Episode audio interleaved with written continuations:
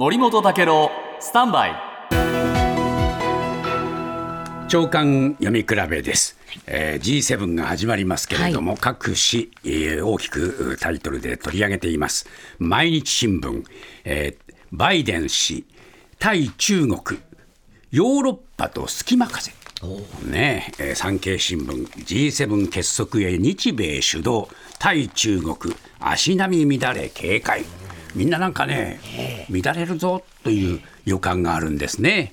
そうした中で存在感を示しているのは中国です、えー読売新聞中国はですね中央アジア5カ国による首脳会議西安で開幕しました、えー習近平さんサミットを睨んで中央アジア各国との連携を誇示する、えーウクライナ情勢をめぐる国際世論にも影響力を及ぼそうとしているという読売新聞の記事です。で対面での開催初めてで、えー習近平氏は中央アジアとの関連強化に関する演説もやって一帯一路を通じた経済協力や投資の強化も提唱する。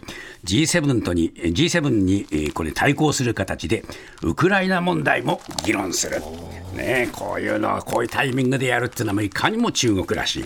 もう一つ日本経済新聞。中国車輸出で世界首位。ええ 2023年1、3月期の中国の自動車輸出台数が日本を抜いて世界首位になった模様。電気自動車など新エネルギー車の輸出が伸びて全体の4割弱を占める。日米欧など自動車メーカーが撤退したロシア向けの輸出も伸びた。こういう形でですねどうでしょうね。G7 で足並み乱れる乱れるって書かれている一方で中国は中央アジアをがっちり掴んで車輸出で世界に冠たる中国の存在感見せつけるなんだか知らないけど G7 大丈夫か？頑張れ G7 っていう感じですかね。